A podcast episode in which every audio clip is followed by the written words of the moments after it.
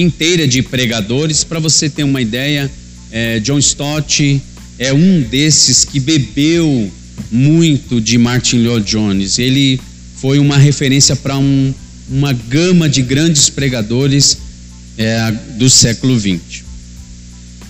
Manteve desde a Segunda Guerra Mundial a capela de Westminster lotada desde a década de 40 até a década de 60. Então, num período bem complicado da Segunda Guerra Mundial, é, onde o cristianismo veio, veio de, uma, de uma ideia de que tudo era possível na fé, até que a Segunda Guerra veio e aí essa esperança foi lá embaixo. Então Martin Lord Jones ele mantém o seu discurso, a sua pregação e ele consegue manter em todos os cultos por mais de 40 anos a, a capela que ele conduzia, a igreja que ele conduzia, ele mantinha sempre os seus cultos lotados para ouvir a mensagem, mesmo diante de uma de pós-guerra, Segunda Guerra Mundial. E por que que isso é importante? Porque uma coisa muito interessante que a gente nós lemos esta semana sobre uma frase é, a igreja quando tenta se moldar à cultura a própria cultura irá atropelá-la. Então, o que que Martin Lloyd Jones ele manteve? Ele manteve aquilo que é básico no cristianismo a pregação autêntica da palavra, a oração, o jejum, a busca pelo Espírito Santo, nós vamos ver isso. Então, tudo que nós estamos vendo na cultura, a cultura ela tem os seus moldes. Aí surge uma igreja diante de um molde, ela quer, ela quer se amoldar, se ajustar de alguma forma a questões da cultura para ter uma melhor aceitação. Só que quando aquele, aquele, aquela febre daquela época passa, aquela igreja não tem mais é, como acompanhar a cultura. Porque como ela vai se manter sempre tentando buscar um molde, um padrão, já não tem identidade. E qual, quais são as igrejas que sobrevivem a todos os tipos de cultura? As igrejas que mantêm o seu padrão bíblico. As igrejas que se mantêm. Uma, uma questão ou outra pode estremecer, por exemplo. Ah, mas é, como nós vamos lidar com algumas questões que são polêmicas? Olha para a Bíblia, segue, mantém o padrão e continua. Porque o que explode na cultura passa. Mas aí nós voltamos para a palavra, que a própria palavra diz: as minhas palavras não hão de passar.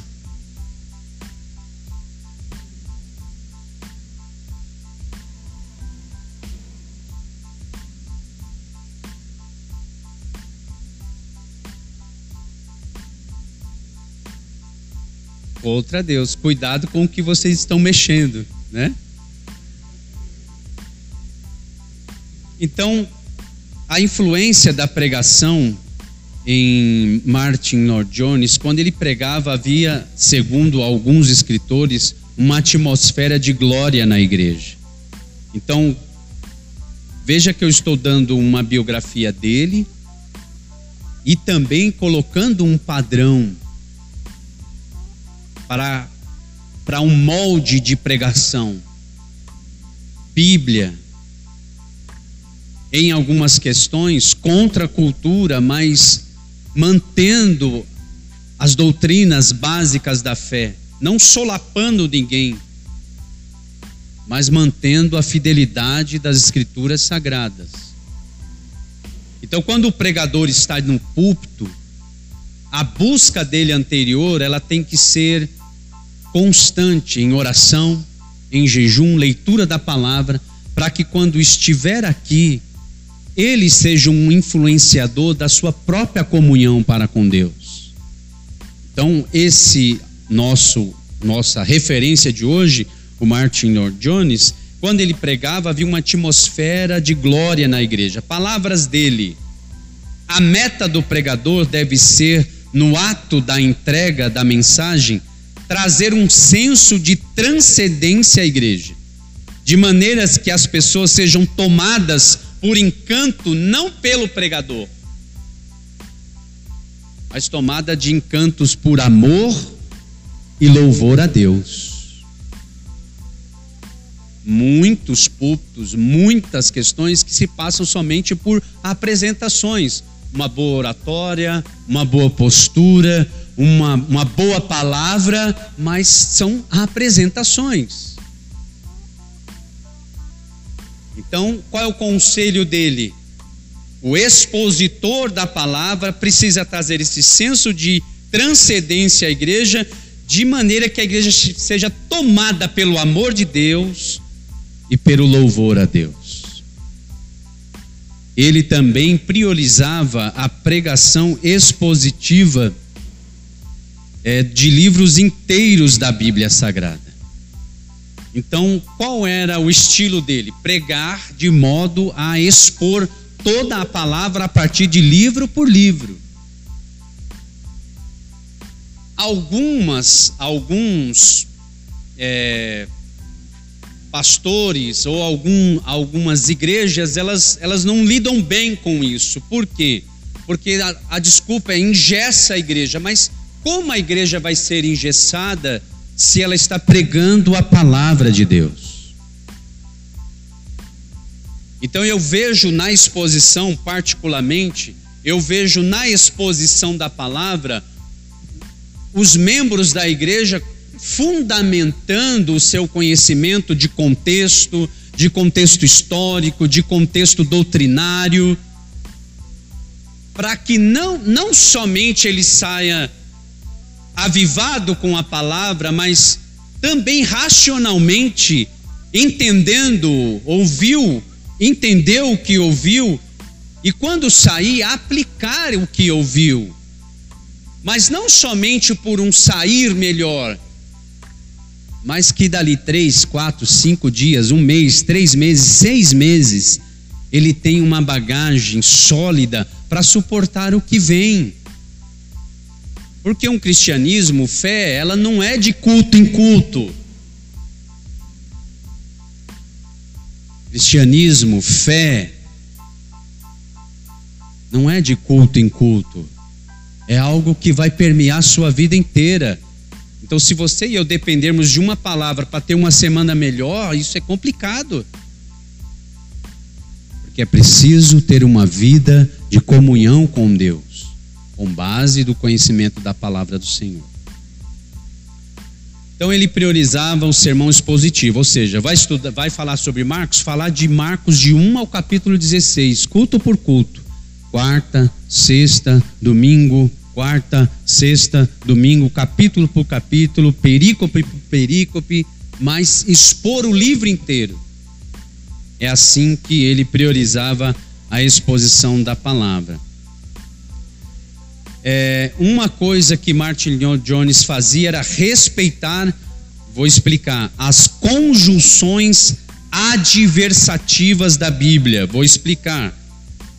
As conjunções adversativas são aquelas que indicam oposição e contraste com a mesma oração, a mesma frase ou mesmo texto. Então, as conjunções adversativas, tanto ela indica uma, uma oposição como um contraste. Explico. Exemplo, é aquelas questões que diz no texto, mas, porém, todavia, no entanto, se não, não obstante, ainda que, ainda assim, portanto, apesar disso, de sorte que, ao passo que. Então, quando você se deparar com uma conjunção adversativa, você dá um pé no freio, porque alguma coisa vem ali. Quando ele fala sobre um texto, aí no versículo seguinte ele diz: "Portanto, portanto o quê? A partir do que vocês ouviram, daqui para frente ele começa a explicar, ou ele começa a contrapor, um exemplo, abre no Salmo 23. Guia-me mansamente às águas tranquilas. refrigera minha alma. Guia-me pela vereda da justiça por amor do seu nome. Ainda que, olha aí, ainda que o que? Eu andasse pelo vale da sombra da morte, não temerei mal algum. Por quê? Porque o quê? Porque tu estás comigo. Tua vara e teu cajado me consolas. Prepara uma mesa perante mim na presença dos meus inimigos. Unge a minha cabeça com óleo, meu cálice estão desborda. Certamente que o que? A bondade e a misericórdia me seguirão todos os dias da minha vida e eu habitarei na casa do Senhor por longos dias. Percebe? Existem outros tantos textos que vai é, trazer com mais clareza. Então ele respeitava isso para dar um contexto no texto. Ainda que então o Senhor é o meu pastor, nada me faltará. Deitar-me faz de verdes passos, guia-me mansamente às águas tranquilas, refrigera minha alma. Eu tenho todo esse cuidado. E ainda que, apesar de eu ter o Senhor como meu pastor, eu ande em vale da sombra da morte, eu não temerei, né, professor? Mal algum. Por quê? Porque a tua vara e teu cajado me consolam. Então existe uma apresentação inicial, uma oração, uma frase, e aí vem entre os versículos, inícios de versículo ou no meio, as conjunções. Todavia, contudo, porém, mas. Isso vai dando indícios de que a pregação de Martin, ele é uma pregação para que a pessoa pense, reflita, e entenda os porquês, para quês. Bom,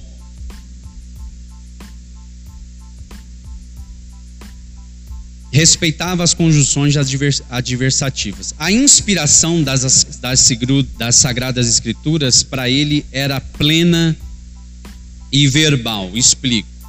O Espírito Santo exerceu direção de modo pleno, entendia ele, a todos os livros da Bíblia. Todos os livros da Bíblia para ele foram inspirados e nesse processo de registro da revelação, o Espírito Santo inspirou os autores a serem precisos em todas as palavras.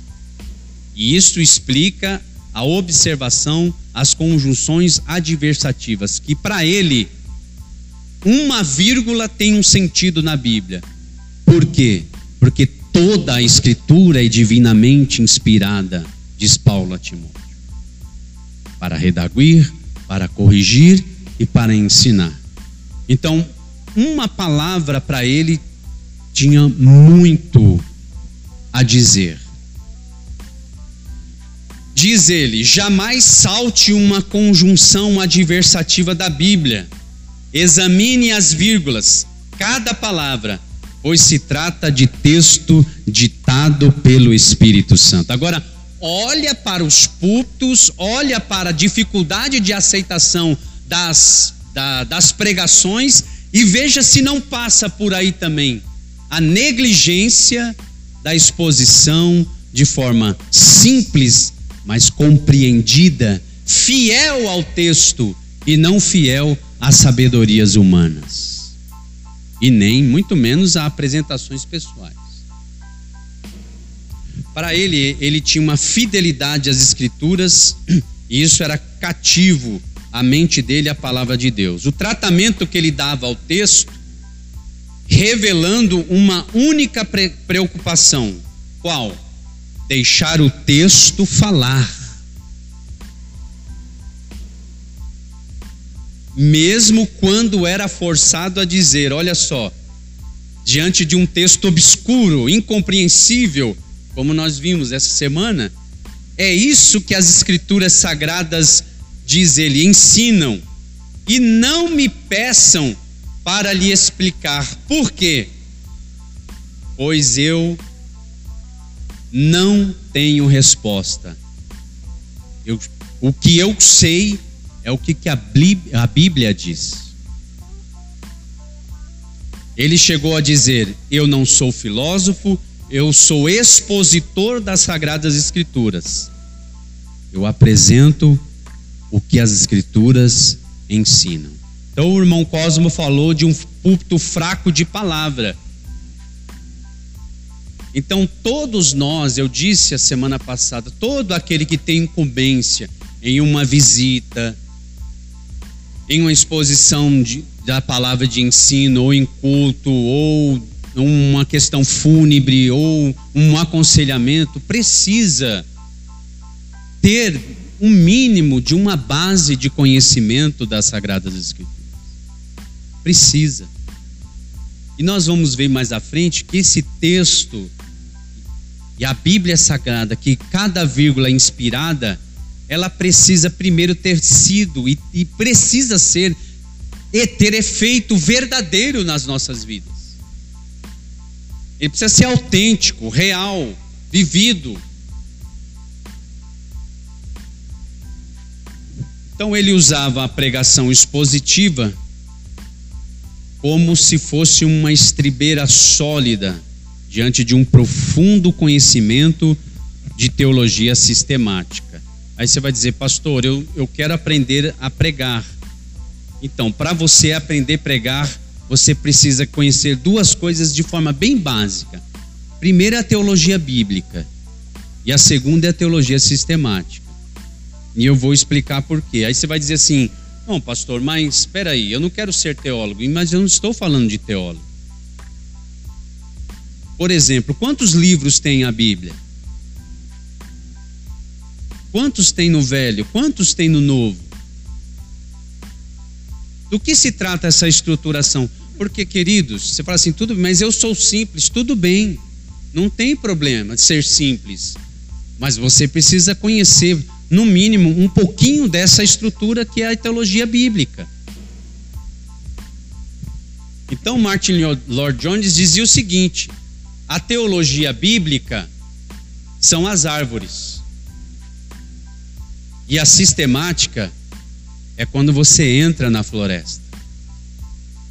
Por quê? Porque aí na floresta, quando você entra e vê as árvores de longe, quando você entra na floresta, você vai ver os detalhes. Chego lá. Bom, a teologia que significa teo, Deus, logia, palavra, ensino, combinadas, a palavra teologia significa estudo de Deus. A palavra sistemática se refere a algo que colocamos em um sistema. Por exemplo, você quer falar de anjo, então, existe uma matéria na teologia sistemática chamada angeologia, que ela vai estudar de Gênesis a Apocalipse tudo que se fala sobre anjo. Então, a teologia sistemática, ela vai sistematizar uma doutrina. Doutrina da salvação. Onde ela começa? Começa lá em Gênesis.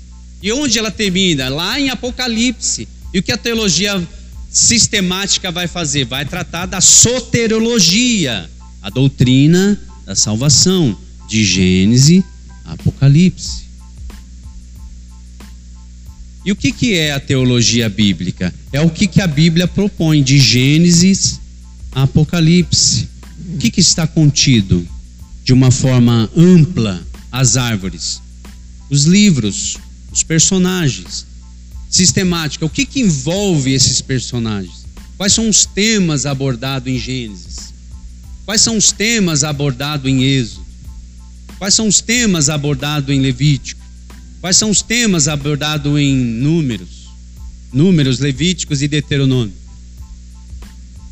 Aí já vai sistematizando. Isso pode ser e ter conhecimento de forma básica e simples, tá bom?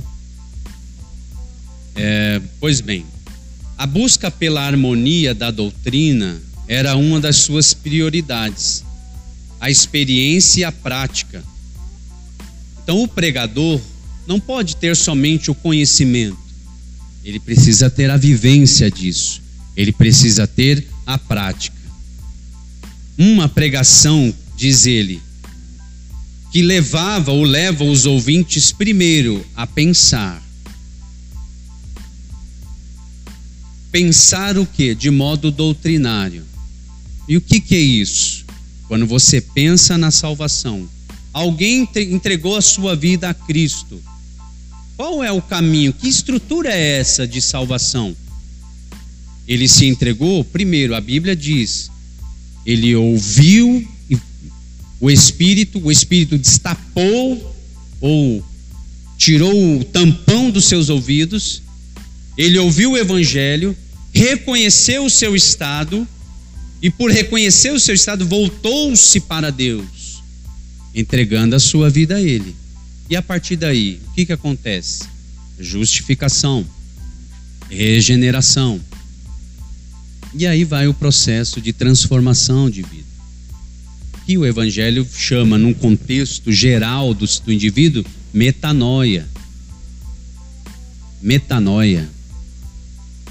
É metanoia. Que é aquela mudança radical. Proposto pelo quê?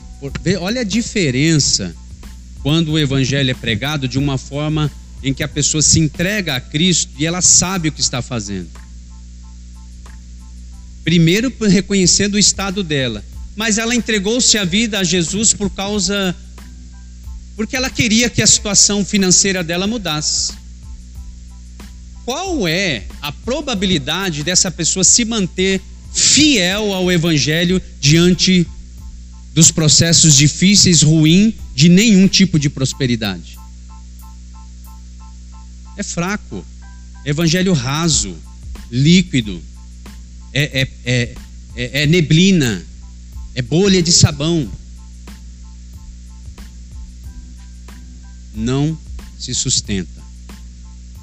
Mas quando ela reconhece que ela precisa voltar-se para Deus por causa da sua condição, ela começou a estruturar o seu processo de caminho de salvação.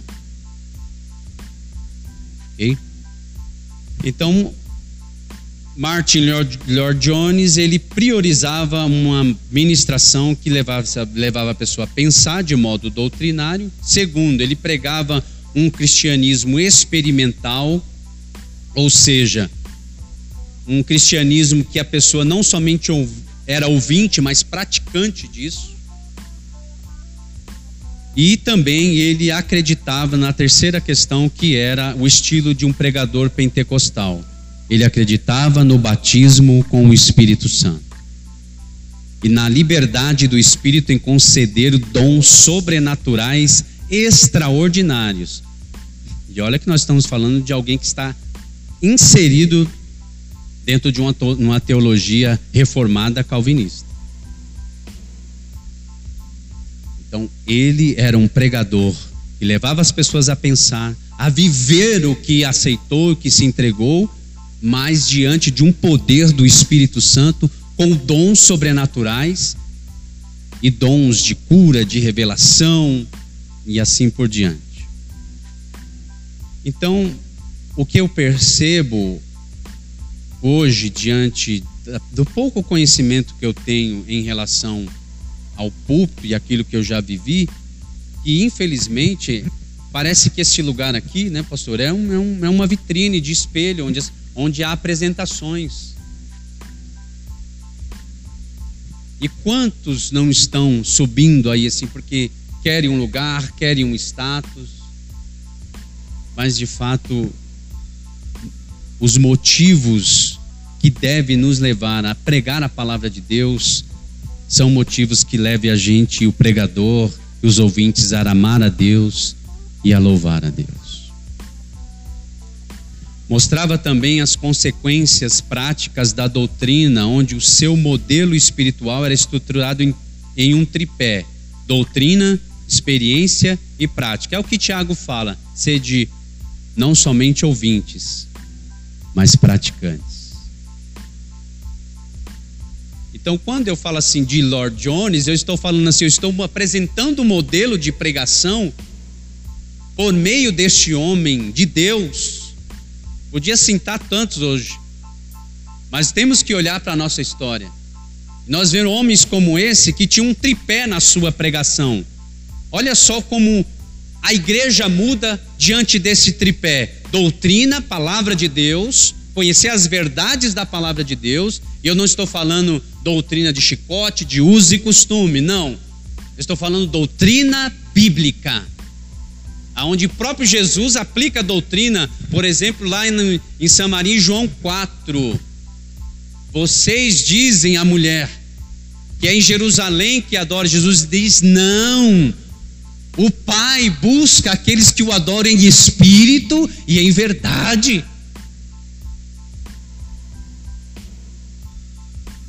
Outra estrutura bíblica, Jesus fala com, com os fariseus: vocês são pedra de tropeço, vocês colhem um mosquito e deixa passar um camelo. Ai de vocês, escribas e fariseus, que impede os pequeninos de entrar no reino de Deus. Jesus está falando do que? De hipocrisia.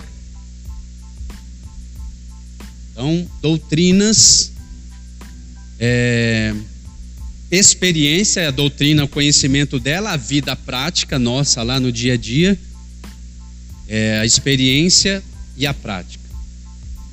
Os sermões dele tratavam de todas as áreas da vida: trabalho, família, política, igreja, vida pessoal, vida espiritual. Então, quantos já não ouviram o pregador que só fala de família? Pregador que só pregador só de sentar o cajado. É? Pregador de de entretenimento, pregador só de dons. Então, só de bênção. Então, olhando para uma estrutura de pregação como um modelo, não quer dizer que é o, é o modelo ideal, porque cada um tem nesse processo sua chamada, mas é preciso que a gente também tenha um repertório de outras ferramentas. Porque a vida, por exemplo, de um pastor envolve tantas outras coisas: cuidar de família, cuidar de jovem, cuidar de idosos, e por aí em diante, tá? Então eu estou abrindo um leque para você, para que nesse processo você também possa se encontrar naquilo que você é, tem inclinações e tem chamada também. Todos os seus sermões é, são doutrinários. Dizia: não há cristianismo sem conhecimento da doutrina, ou seja, não existe cristianismo sem conhecer Bíblia. Não existe. Okay? Segundo é, Martin Lord, Lord Jones. Muito bem. Mostrava o contexto, extraindo do texto a doutrina e desenvolvendo e expondo com aplicações práticas da doutrina. Então, por exemplo, Salmo de número 23 para o pregador. Qual é o contexto deste salmo? Quem escreveu? Em que época? Por quê? O que está em torno? Quem é o autor? Quais as características do autor? Por que, que ele está falando? Ele está em momento de guerra? Ele está em aperto? Ele está em aflição? Ele está em dor? Por que, que ele escreve? É especular o texto nesse sentido para descobrir o contexto, para não falar pretexto. Esses dias eu ouvi um muito interessante. Por exemplo, aquela questão de, de um, passar um camelo por fundo de uma agulha. Quantas interpretações já não teve sobre isso? Quantas? Mas existe um, uma lição muito importante que Jesus está falando ali. É uma coisa que pode ser uma aberração, porque é difícil um rico entrar no reino de Deus. Mas Jesus termina com uma vírgula ele diz: Mas para Deus nada é impossível. Por quê? Porque Jesus tem os, os caminhos para alcançar. Bom, seguindo. Bom, Jesus a hora. É, ele implorava para os pregadores: busquem o batismo com o Espírito Santo, procurem ter conhecimento é, e experiências é, com Cristo, pregue um Cristo é, sentido, preguem como quem teve acesso aos fatos, ou seja, Pregue um Cristo de uma vida vivida em Cristo. Pregue um Cristo sentindo o Cristo. É aquela questão do louvor que às vezes a gente fala assim, nós amamos, amamos, mas é uma coisa tão adoração e culto, prestar culto é a mesma coisa. Quantas vezes vira chavão, vira rotina, vira. Teve uma experiência, eu tenho que passar que hora? É. Eu tive uma experiência em que o grupo de louvor estava cantando na igreja que eu congregava antes, e eu sempre ouvia aquele negócio, mais de ti, mais de ti, mais de ti. Eu falei, mais de ti, mas mais o que, Senhor? E que falta? O Senhor já deu o filho, já nos salvou, já, não, já nós estamos no caminho para o céu. Mais o que ao Espírito Santo?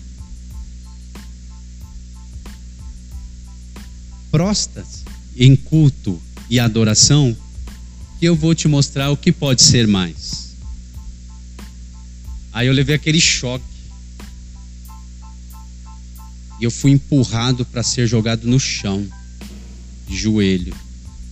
Quando eu ajoelhei, eu não consegui levantar mais.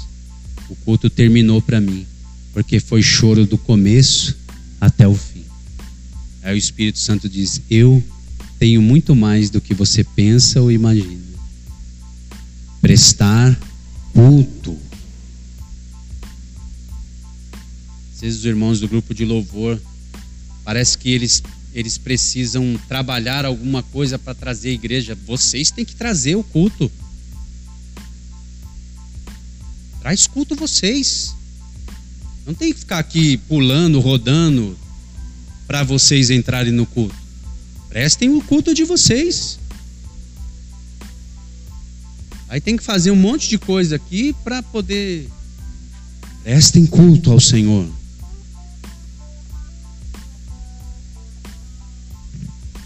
Para finalizar, ele dizia: sempre que você se preparar com algo, ou se deparar, perdão, com algo na Bíblia, seja na doutrina, na ética ou um texto obscuro, procura se afastar dele bem devagar.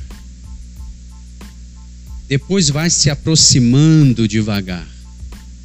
Aproxime-se a partir daquilo que você sabe que é absolutamente certo Lâmpada para os meus pés é a tua palavra e luz para o meu caminho. Se você não entendeu, não se precipite. Sai e devagarzinho vai se inclinando para aquilo que é absoluto, a minha palavra, onde o Senhor diz: Eu jurei pela, pelo meu nome a minha palavra. Se você se deparar com um texto em que alguém vai dizer que é confuso, que é isso, que é aquilo, ó, se está ali vírgula por vírgula, é porque Deus deixou para um fim, para um propósito. E aqui para finalizar, ele dizia assim: por que, que eu faço isso com a palavra? Me afasto dos textos obscuros e vou me enxergando devagar. Porque eu não sou filósofo, sou pregador. Meu trabalho é expor o conteúdo das Escrituras e não esperar para compreender para crer. Eu creio pela verdade daquele que comunica a mim.